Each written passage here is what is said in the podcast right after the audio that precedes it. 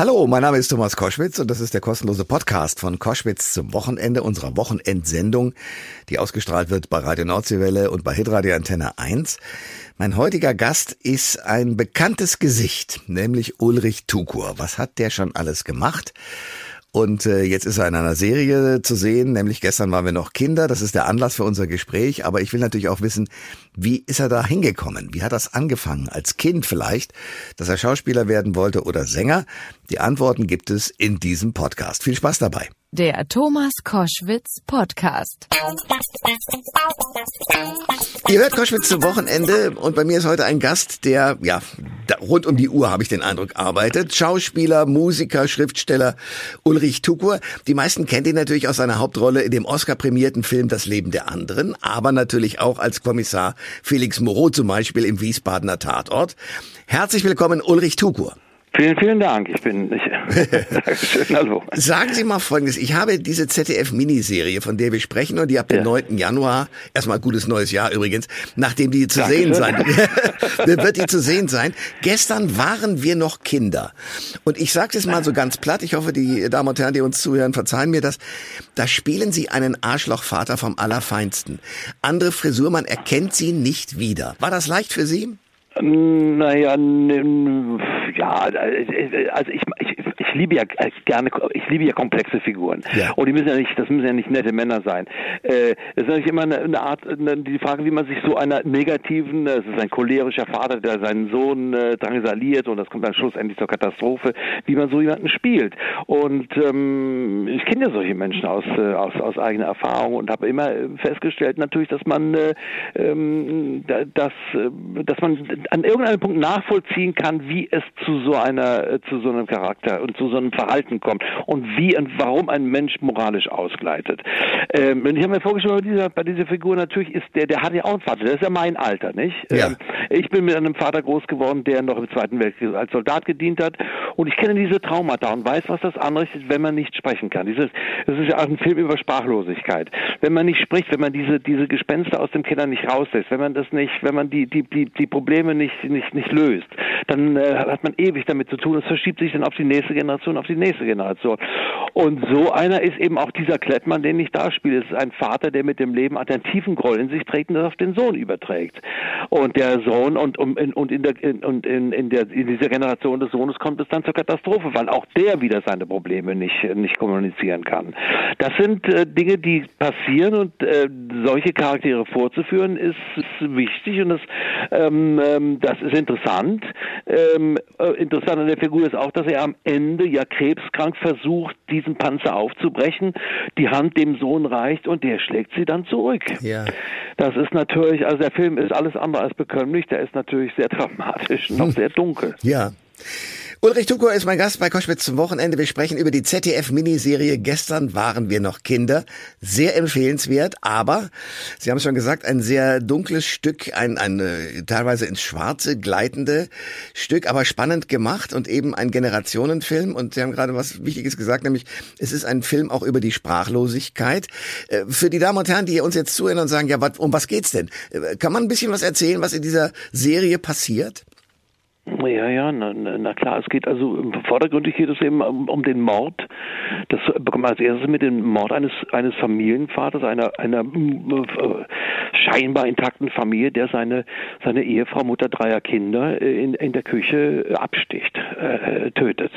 Und peu à peu entblättert sich eine Familiengeschichte, die dann äh, die dann erklärt, also die die dann zeigt, wie es zu dieser familiären Katastrophe gekommen ist. Und das führt dann zurück eben in die in die in die Jugendzeit dieses dieses Vaters, der seine seine Frau umgebracht hat, äh, wo diese Beziehung zu dieser Frau anfing und das Ganze äh, und, und und und und dann eben auch zurück in die Familie, in der er groß geworden ist, ein liebloser Vater, ein cholerik, cholerischer Vater, der ihn immer nur niedergemacht hat und äh, sein Selbstwertgefühl war war natürlich äh, winzig klein. Und es kommt auf irgendeine Abitursfeier dann zu einer großen Katastrophe, weil er diesen, diesen, diesen Groll, diese Frustration irgendwie nie ausgearbeitet hat, dieser junge Mann, der später seine Frau umbringt und äh, dann von einer Freundin, auf die er sein begehrliches Auge geworfen hat, zurückgewiesen wird und dann äh, äh, zu einer Kurzschlusshandlung äh, da verleitet wird, wo er, wo er dann draußen äh, betrunken und bekifft äh, irgendeinen einen, einen Lastwagen abkoppelt, der sie auf die Straße rollt, einfach nur um seine, seine, seinen, seinen Zorn loszuwerden. Und da rast eine, eine ganze Familie in diesen Lastwagen hinein. Und das ist etwas und, und, und er wird sozusagen als Schuldiger nie ausgemacht, aber trägt diese Schuld dann immer weiter mit sich und dieses, ähm, äh, dieses Schuldgefühl führt dann schlussendlich dann äh, Jahre später zu dieser Katastrophe mit der Familie. Also es ist eine Geschichte, eine, ein, ein Film über Schuld in der Vergangenheit, die nicht aufgearbeitet wird und äh, äh, Sprachlosigkeiten, die, ähm, die zu, ähm, zu, zu so einem unkontrollierten Verhalten führen und das Ganze kulminiert dann eben in einer Katastrophe, die, die, die schlimmer gar nicht sein könnte. Ja. Also das ist jetzt vielleicht etwas ja, etwas aber, gelallt erklärt, aber. aber nee, nee, ich finde es sehr, sehr gut. Ich habe ja das gesehen und denke, wow, so kann man es genau so zusammenfassen. Sie spielen diesen Hans Klettmann, den Großvater der Familie und Vater des äh, Mörders, Peter. Ja. Was hat Sie an dieser Figur denn so gereizt, als es hieß, haben Sie Lust, das zu spielen? Naja, es ist, das ist eine interessante Figur. Es ist halt erstmal so eine negative Figur, die man dann natürlich eben, man, man, man verteidigt als Schauspieler immer eine Figur. Mhm. Da, das heißt, du, du musst schon schauen, wo, wo, wo, wie, wie findest du den Zugang zu dieser Figur? Du musst ja, du darfst ja nicht beurteilen. Du musst sie ja spielen, du musst ja sozusagen ja, zu dir heranziehen und sie lieben. Äh, mhm. Urteilen soll ja der Zuschauer. Das ist ja immer das Ding. Du kannst ja negative äh, Charaktere spielen, äh, aber du darfst sie nicht beurteilen als Schauspieler. Also wo ist der Reiz? Der Reiz ist natürlich, äh, äh, äh, was steckt denn hinter diesem cholerischen, scheinbar bösartigen Mann? Wo sind denn die Verletzungen von dem? Das ist, äh, natürlich habe ich mir vorgestellt, der ist nun meine Generation, der Vater war vielleicht Frontkämpfer, der völlig traumatisiert aus dem Krieg zurückkam und seinen Sohn äh, äh, furchtbar behandelt hat. Und das gibt er natürlich, weil die nie sprechen konnten, das gibt er natürlich an, an seinen Sohn weiter. Und das ist dann interessant, so, eine, so einen Charakter zu gestalten, zumal äh, der Schluss am Ende natürlich toll zu spielen ist, wo er, er, er selber sieht, dass alles, äh, dass er Furchtbares getan hat, der, der, der Vater, den ich spiele, der Großvater Klettmann, und dann äh, ihn die, die tödliche Erkrankung heimsucht und er versucht irgendwie verzweifelt Frieden zu machen, um seine Seele zu erleichtern im Angesicht des Todes und dann auch noch zurückgewiesen wird vom eigenen Sohn, weil das einfach zu diese Verletzungen zu tief gegangen sind. Das kann man natürlich schauspielerisch ganz gut gestalten. Das ist allerdings, äh, sagen wir mal, keine Komödie. ja, Ulrich Tukur ist mein Gast bei Koschwitz zum Wochenende und wir sprechen über die äh, Miniserie im ZDF. Sehr empfehlenswert zu gucken, aber man muss da wirklich Zeit mitbringen und sich auch darauf einlassen können. Gestern waren wir noch Kinder, so heißt diese Serie, die im Übrigen auch schon in der ZDF-Mediathek zu besichtigen ist, aber ab dem 9. Januar dann auch in äh, voller Schönheit äh, zu sehen ist im ZDF. Ähm, Sie sind ein Tausendsasser. Sie sind als Musiker unterwegs, Sie sind Schauspieler, Sie schreiben Bücher.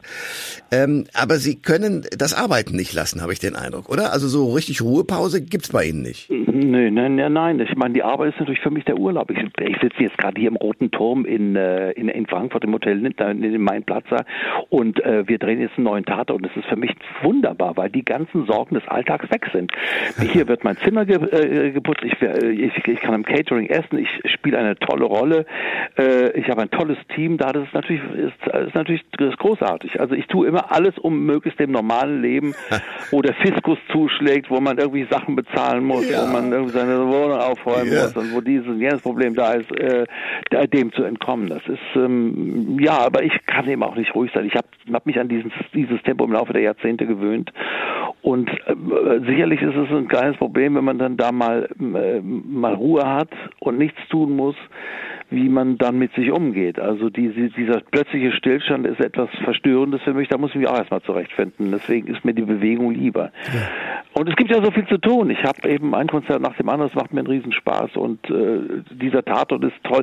Das Drehbuch, das ich jetzt bekommen habe von Florian Gallenberger, mit dem ich ja in, in China den Film John Rabe gedreht habe, ja. ist fantastisch. Es geht um virtuelle Welten und das ist schon, ähm, das macht schon Spaß und äh, man rennt halt so lange es geht, weil man rennt ja nicht mehr nicht mehr so lange, ja. Herr Koschwitz. Das ja. ist ja alles abzusehen. Ich ja. schon zwischen 60 und 70. Ja, wir wissen, wovon wir sprechen. Ja, in der Tat, Scheibenkleister. Ja. Ähm, aber wie ist das denn? Ähm, war das auch als Kind schon so in Ihnen drin nach dem Motto, ich weiß, dass ich lieber in einen, in, in verschiedene Welten springe, als mich sozusagen dem, dem Fiskus auszusetzen oder dem schweren ja, oder, Schulleben? Dieser, dieser Faden, dieser, dieser, dieser, dieser öden Wirklichkeit, die uns ja. eigentlich sonst so umgibt, oder dieser hässlichen Wirklichkeit. Ja, das war, ich hatte eine hohe Energie. Das ist, glaube ich, einfach mir irgendwie genetisch beigebracht worden von irgendeinem Mitglied oder einem weiblichen, männlichen Geschlecht, das weiß ich in meiner Familie, das weiß ich, weil meine Familie eigentlich, die sind alle ganz anders. Es ist eine stockschwäbische, sehr bürgerliche Familie, in der ich groß geworden bin, wo es eigentlich bis auf meinen Großvater, der Kunstmaler war und in äh, Zentralsardinien sein Leben verbrachte, niemanden gab, der künstlerisch tätig war.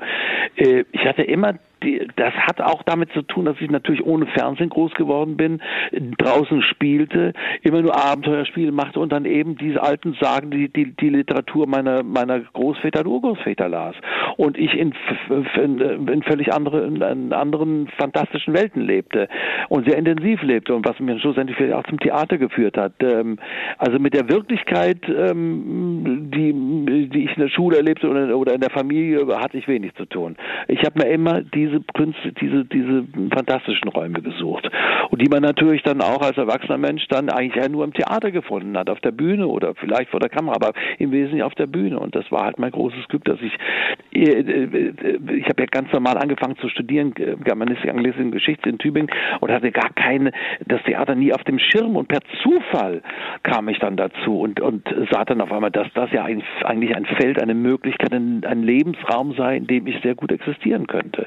Und da hatte ich halt auch das große Glück, die richtigen Leute zum richtigen Zeitpunkt zu einer Zeit zu finden, als es noch dieses tolle Sprechtheater gab, als das noch äh, Talk of the Town war, äh, als die Leute noch gingen und als es natürlich auch immer mal dieses gebildete Bürgertum gab, das in die Theater gelaufen ist, weil, weil die eben die entsprechende Literat äh, dramatische Literatur gelesen hatten. Ja. Erzählen Sie mir von dem Zufall, der Sie sozusagen ins Theater gebracht hat. Naja, ich habe studiert äh, Germanistik, Anglistik und Geschichte, Germanistik, deshalb weil ich gut Deutsch sprach.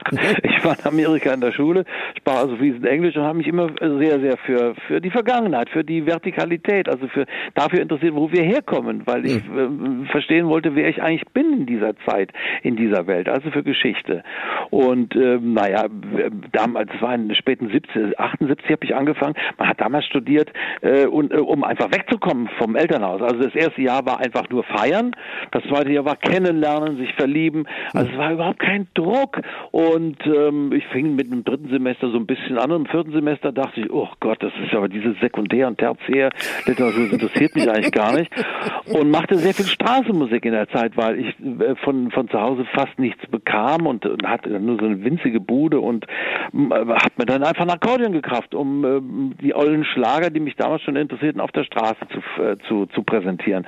Und laufe ich der ich hatte mir für 40 Marken Akkordeon gekauft und, und, und, und, und übte und übte und übte. Sehe dann auf, auf dem Nachhauseweg vom Bert Brecht Bau, das war die, das, äh, das germanistische Seminar in Tübingen, sehe einen Akkordeonspieler an einer Eck, Straßenecke in der Tübinger Altstadt unterhalb der, der, der, der, Stiftskirche stehen und spreche ihn an, sagt, ja, das ist ein tolles Instrument, was machen Sie denn, wie spielen Sie das? Und dann sagt er, ja, und so und so.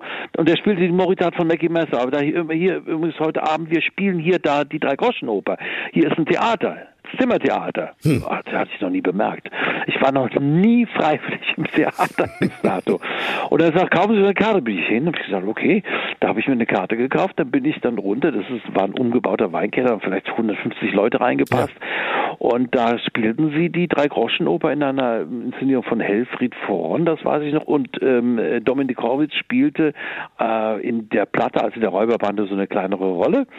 Und ich fand das fantastisch. Das war so toll. Die haben gesungen und getanzt, alles, was ich liebte und, und in so einem schönen alten Raum, so einem Weinkeller. Und am nächsten Tag bin ich im Freibad und sehe Dominik Horwitz mit zwei wirklich sehr hübschen Mädchen, die ihr so anhimmelten und ja. ich dachte mir, ach guck mal, ja. das ist ja ein Beruf. Ja. Über kannst du schwimmen gehen ja. abends, ja. machst du sowas und die Damen bewundern dich. Und dann habe ich meinen, also ich erzähle ganz schnell, Herr Koschwitz, da habe ich meinen Onkel Eckert angerufen, der war Leiter der, der, der Theatergruppe im Nürtinger Gymnasium, das war so ein paar Städtchen weiter am Neckar und habe gesagt, Eckert, wie wird man Schauspieler? Dann sagt er, du musst da halt da vorsprechen, da in Stuttgart gibt es eine Schauspielschule. Dann ich gesagt, was macht man da? Habe ich das 30. Ende ausstellen, das machen wir, machen wir im leeren Klassenzimmer. Dann bin ich dann zu ihm ins leere Klassenzimmer, am Nachmittag Nürtinger Gymnasium, haben wir irgendwas von, von Schiller und von, äh, was war das, äh, Arthur Miller und äh, und Georg Büchner gemacht. Mhm. Und da bin ich dann auf zur Aufnahmeprüfung, eigentlich eher als Witz. Ich habe das klappt sowieso nicht. Was eigentlich? Ich, ich, ich wollte es einfach nur mal ausprobieren und bin dann und dann haben die mich angenommen. Ich, also das war auch ein längerer Prozess, aber dann schlussendlich hieß es dann, ja, wollen Sie denn nicht Lehrer werden? Sie werden bestimmt ein ganz toller Lehrer. Und dann dachte ich auch, ja, okay, durchgefallen, sagt, nee, deswegen bin ich ja hier, habe vorgesprochen, weil ich nicht Lehrer werden will. Na gut, dann können wir es mit Ihnen versuchen. Dann rief ich meinen Vater an, und sagte, Papa, mein Studiengang ändert sich. Und dann war mal 20 Sekunden Pause oder gef gefühlt zwei Minuten. Und dann sagt er, was heißt das? Dann habe ich gesagt, ich gehe jetzt auf die staatliche Hochschule für Musik und Darstellende Kunst. Pause, ah, dann mach's halt. so. so ging's los. Ah, toll. Ist und, dann, und als ich dann Hamlet spielte in der, im, im Deutschen Schauspielhaus in Hamburg 1989, nach der Premiere, das war wirklich ein Riesenerfolg, sage ich zu meiner Mutter, wie hat's dir denn gefallen? Ha, Herr Ulrich, weiß, das war jetzt nicht so schlecht, aber fasse doch bitte nicht andauernd ins Gesicht. Das war mein Elternhaus. Ja, ach, wie schön. Ach, wie schön. Ja. Ulrich Tuko ist mein Gast bei Koschwitz zum Wochenende. Ähm, ja, wenn Sie jetzt so auf Ihre Karriere schauen, und da sind ja nun viele, viele Teile dabei, gibt es irgendeinen Moment, wo Sie sagen, ja, Theater ist viel besser, Film oder Fernsehen ist viel besser, und was war bis jetzt so das, von dem Sie sagen, wow, das hat mir am meisten mich weitergebracht. Gibt es sowas überhaupt in Ihrer Karriere? Ja, schon. Also es gibt, es gibt zwei Menschen, die mein Leben wirklich maßgeblich beeinflusst haben. Ich meine, das ist zum einen Michael Verhöfen. Ja. Äh, der der im Jahre 1981 in unsere Schauspielschule kam und ich hockte völlig verkatert und übernächtigt äh, im Eingang eines Raumes, äh, ließ äh, die Agenturvertreter und irgendwelche Leute rein äh, dort in einen Raum, in dem die, das, der, die Abgangsklasse ihr Abschlusstheaterstück präsentierte. Und die wurden dann also dann gesehen und dann in die Theater vermittelt und ich saß nur da, habe die Leute reingelassen und wollte eigentlich gar nicht hin, aber zufällig bin ich dann doch hingegangen. An dem Tag war Michael Verhöfen da und, und suchte nach Schauspielern dann für seinen Film Die Weiße Rose. Ja. Also die, die ja. studentische Widerstand ja. gegen Hitler. Und äh, da saß ich. Und da saß ich und, und sah natürlich diesem äh, einem der der, der ähm, Widerstandskämpfer Willy Graf hieß, der physiognomisch sehr ähnlich. Und daraufhin kriegte ich das Angebot, nach, nach München zu fahren, um mich äh, dem Herrn Verhöfen vorzustellen, was ich dann tat, zum Schrecken der Schule. Hm. Und dann haben die mich für diese Rolle besetzt. Und dann, das war, da hatte ich sozusagen den Fuß in der Tür. Das war ganz entscheidend. Äh, und danach ergibt sich gleich ein neuer Film ähm, äh, mit, mit einer alten Burgschauspielerin, den sah dann der Kurt Hübner, damaliger Intendant der, äh, der Berliner Volksbühne und da suchte schon Peter Zart, da war ich schon am, am Heidelberger äh, städtischen Bühnen in Heidelberg und das sah dann Peter und der sagte, da habe ich so einen jungen Mann gesehen, der steppt und der kann so musizieren und der sieht einigermaßen gut aus, also nicht so wie heute, aber so ein junger, hübscher Mann, mhm. blond, mhm. der sieht aus wie ein geborener Lagerkommandant, du suchst doch so einen. dann kam, dann kriegte ich das Angebot von Peter Zadek, äh, äh, diese Hauptrolle in Ghetto zu spielen. Das war ein Musiktheaterstück über den Untergang eines jüdischen Ghettos in Litauen. Und das war äh, ein hochdramatisches Ding, ein ganz toll geschrieben von Joshua Sobol hochkarätig besetzt, also mit, äh, mit allen Stars des deutschen Theaters und kriegte auf einmal die Hauptrolle und musste nach einem halben Jahr irgendwie diesen Heidelberger Vertrag auflösen. Und jedenfalls, das wollte ich sagen, es ist, ähm, äh, und Ghetto flog durch die Decke. Das war ein riesiger Erfolg damals, 1984 in Berlin und ähm, dann war ich eigentlich fürs Theater, da kriegte ich dann auch mit zum Schauspieler des Jahres gewählt und dann saß ich auf der Schiene. Und, und, äh, aber dieses Glück hatte ich, aber ich wäre fast kaputt gegangen an dem Zadek. Der hat mich wirklich zwei, drei Wochen lang so dekonstruiert, dass von mir wirklich fast gar nichts mehr übrig war, weil der natürlich wusste, ich bin dieser nette junge Mann, der da so immer so flott singt und irgendwie alles so mit links macht, aber dem zeige ich mal, wo Bartel den Most holt. Wow. Wie hat er das gemacht? Der hat mich fertig gemacht. Der hat, ich, ich war, ich hatte Angst vor ihm. Ich musste auf eine äh, riesen Probenbühne, da saß diese ganze Entourage im, im, im Dunkeln dieses, äh, dieses Theaterraums und guckte und da musste ich mit so einer, äh, mit so einer SS-Uniform auf die Bühne. Da war irgendeine Popmusik, weiß ich noch. Und dann sagt er von unten aus dem Dunkel, du, geh doch mal rauf und jetzt, jetzt sing mal und tanz mal was, aber langweil mich nicht. Ja, bitte, langweil mich nicht. Und dann sage ich aber, was soll ich da machen? Das ist egal, du kannst doch singen und tanzen, jetzt mach mal. Hm. Und dann dachte ich, dann dachte ich, so, und die guckten alle aus dem Dunkeln. Und dann dachte ich, also der hat mich jetzt zwei, drei Wochen so fertig gemacht. Also entweder mache ich das jetzt oder gehe zurück nach Heidelberg, wenn die mich überhaupt noch nehmen. Dann habe ich gedacht, so, ich mache das jetzt. Und dann fing ich an, diese ganze, den ganzen Schrecken, die Wut, den Zorn, die Frustration, die Angst, die ich in mir hatte, sozusagen in ein in, in den Englisch, war ja sehr gut Englisch, in den englischen Text zu äh, zu ähm, äh, zu sublimieren, also zu, hm. damit zu improvisieren und habe diesen ganzen äh, ähm, also als all diese Vorbehalte da in Worte gekleidet, fing an zu tanzen, jemand lachte unten und dann wurde ich mutiger und dann habe ich dir meinen ganzen Hass und meine ganze Enttäuschung, meine ganze Wut in, äh, nach unten geschleudert, ins Gesicht. Und das war wirklich toll. Hm. Und ich wurde immer frecher und ich merkte, das funktioniert. Und das war wie so ein Befreiungstanz. Und dann sagte er danach, das ist doch toll, das kannst du doch. Was hast du denn für ein Problem? War doch, war doch toll. Ja. Und von dem Moment an äh, hatte ich die Angst vor ihm verloren und konnte auf einmal proben, frei. Und war wie entfesselt. Und dann waren ja noch irgendwie sechs oder sieben Wochen äh, Probenzeit und ich kriegte die Rolle in die Hand. Und, ähm, äh, und die Angst vor ihm war gebannt und äh, es war eine ganz tolle Zusammenarbeit in den nächsten Jahren und er war eben genauso wie mich für, für mich von, von ganz entscheidender Wichtigkeit, obwohl er ein sehr schwieriger Mensch war. In der Wirklichkeit hat er nicht funktioniert. Da war sehr, konnte sehr unangenehm sein. Mhm. Aber auf der Bühne oder sagen wir mal im künstlichen Raum des Theaters war er ein Halbgott oder sogar ein Gott. Ja. Ulrich Tukur, das heißt mit anderen Worten, eigentlich, auch wenn Sie dauernd irgendwelche Filme und Fernsehkommissar und sonstige Sachen drehen, so die Bühne wäre es dann ab und zu nochmal, oder? Ja, ich würde ganz gerne nochmal zurück. Also es ist natürlich ähm, die archaische Kunst, das ist das Eigentliche. Du brauchst, du brauchst eine Bühne, ah, nicht mal das, du brauchst eine Glühbirne, hm. damit man was sieht und du brauchst einen tollen Schauspieler oder zwei und einen sehr guten Text. Mehr brauchst du nicht. Und der Rest ist auch die Fantasie des Zuschauers. Du brauchst diese ganzen ähm, medialen Hilfsmittel, die man da jetzt auf, auf, die, auf die Bühne wirft, nicht. Die Bühne ist wirklich ein fantastischer, ist ein leerer Raum mit einem tollen Text, mit einem tollen Darsteller oder zwei tollen Darsteller oder Darstellerinnen und du kannst eine Welt aus dem Nichts zaubern. Und du bist, auch wenn der Regisseur dann weg ist, dann hast du den Abend ganz für dich. Dann kannst du machen, was du willst. Im Film wirst du ja durch die Postproduktion äh, gedreht. Da kommt ja hinten immer was völlig anderes aus, was du, was du oben rein tust. Und du bist das totale Opfer, aber nicht so auf dem Theater. Das ist dein Abend.